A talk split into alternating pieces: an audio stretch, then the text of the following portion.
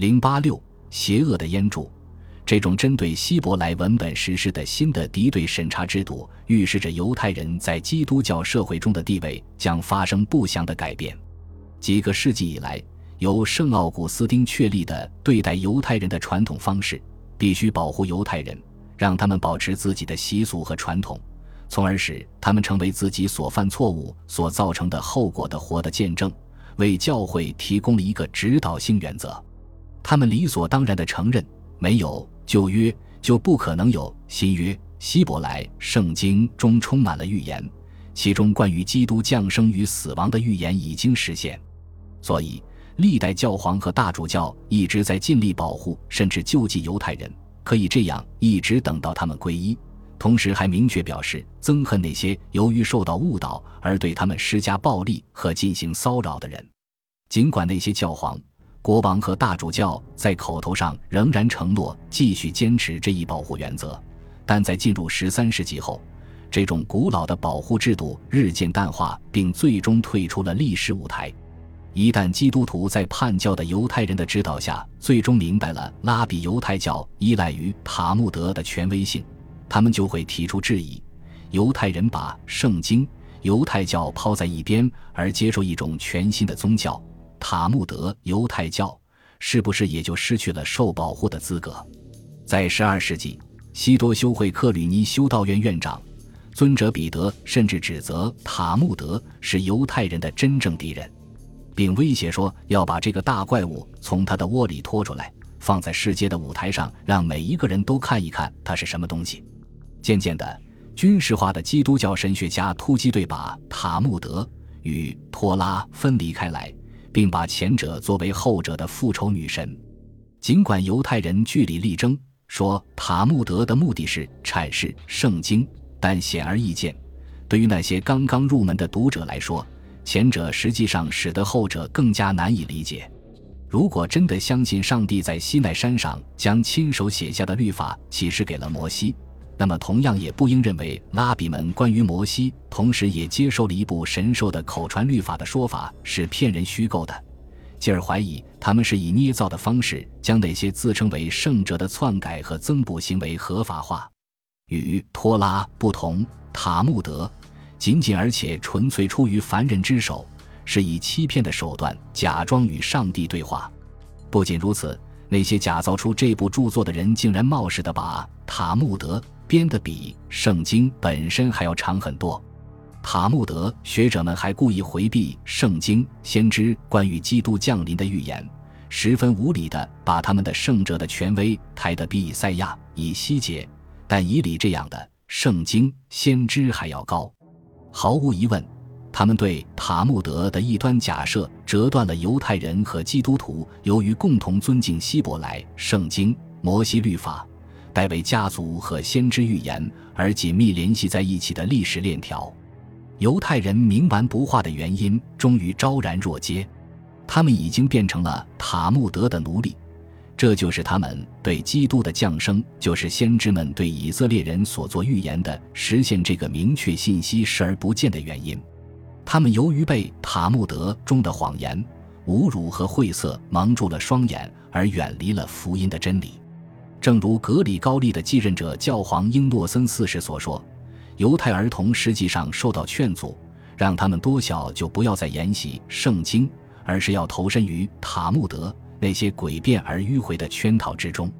拉比们宣称，他们的宗教是最古老的一神宗教，而基督教只是一种骗人的新玩意儿。但他们的宗教实际上是一个自命不凡的宗教。那么，对于基督徒来说，为了挽救犹太人而打破这种伪造的塔木德的权威性，难道不是义不容辞的吗？所以巴黎才出现了燃烧的柴堆，但焚书事件只不过是一场大规模审判的判决结果罢了。这场审判是由路易九世发起，在巴黎大学校长来自沙托鲁的奥多的主持下，根据教皇格里高利关于查抄和没收亵渎神明的塔木德的命令进行的。除了有一位不知名的拉比曾应邀到克吕尼与一个叛教的犹太人辩论，并由于胆敢否认基督的神性而被一个老年基督徒骑士用拐杖痛打之外，这应该是第一次正规的审判。法国犹太人的代表受到正式的传唤，对叛教者多尼针对塔木德提出的种种指控进行辩护。其中最严厉的指控包括明目张胆的亵渎基督、圣母玛利亚和神圣的教会。这次审判要解决的问题就是。基督教会众是否能够容忍这些冥顽不化的福音书敌人所犯下的亵渎神明的罪行？他们认为，教皇英诺森三世的确曾经重申保护犹太教，但条件是犹太教不会伤害基督教。但就目前而言，要遵守塔木德规定的犹太教，实际上要求犹太人必须亵渎和伤害基督教，并且多尼甚至宣称。这实际上是在积极地鼓动他们杀害基督徒。可以认为，塔木德亵渎圣母玛利亚和救世主的内容，与越来越多的有关犹太人玷污圣像，尤其是圣餐、圣餐仪式上真实体现基督临在的一块小薄饼的报道之间有着直接的联系。既然消息灵通的基督徒已经知道目前最迫切的事情是什么，显然是一场不共戴天的战争，那么在目前的情况下，那些被拉比教义蛊惑的犹太人就不仅是反常的怪物，而且是一种实际的威胁。难道不应该剥夺他们的被保护权吗？有人甚至认为，与阿拉伯人相比，犹太人是一种更直接的危险，因为他们的恶劣行为和习俗已经渗透到基督教王国的核心领地。所以在一二八四十年的巴黎和一千二百六十三年的巴塞罗那，塔木德。被推上了对犹太教进行公开审判的被告席，并当场提取了犯罪的物证。与在巴黎彻底灭除塔木德不同的是，在巴塞罗那审判中对塔木德既没有没收，更没有焚毁。然而，这完全是一场信念的格斗。在这个赛场上，犹太人热切地期望他们的斗士拉比摩西本纳曼千万不要被击败，因为他这个精神支柱一旦倒塌。将会引起大量的犹太人皈依基督教。且看当时公开审判的隆重场面，到场的有罗马教廷各地的红衣主教、多名我修会和方济各修会的重要神学家以及主要的王室成员。在巴黎，路易九世的母亲卡斯提尔的布兰奇王后亲临审判现场。这位王后在仇恨犹太人这个问题上，对她的儿子从不让步。而在巴塞罗那。阿拉贡国王詹姆士一世则亲自主持了审判。不消说的是，无论争论的内容如何离题和离奇，都由犹太人和基督徒用希伯来文和拉丁文记录了下来。基督教一方的发言人有两位，他们和另一位拉比一起已经在巴黎坦白了塔木德犯下的罪行；而犹太教一方的希伯来文记述中则描绘了一位百折不挠、足智多谋的拉比耶希尔本约瑟。似乎一直在竭力扭转论争中的被动局面。根据基督教一方关于巴塞罗那论争的技术，皈依基督教的狂热者帕巴洛克里斯蒂亚尼牵着拉比纳曼尼德的鼻子团团转，而按照这位拉比本人所做的关于这场论争的技术，他在所有针对他本人和塔木德进行的辩论中都取得了决定性的胜利。然而，在某些细节上，相关的技术反而比较一致，在巴黎和巴塞罗那论争中，拉比们都否认了塔木德是某种新进的创作这一说法。既然在基督教统治的几百年里，有这么多从无过失的教皇和主教都知道有这本塔木德，并且从来也没有提出过异议，于是他们质问道：为什么直到现在这本书才对基督教形成了威胁呢？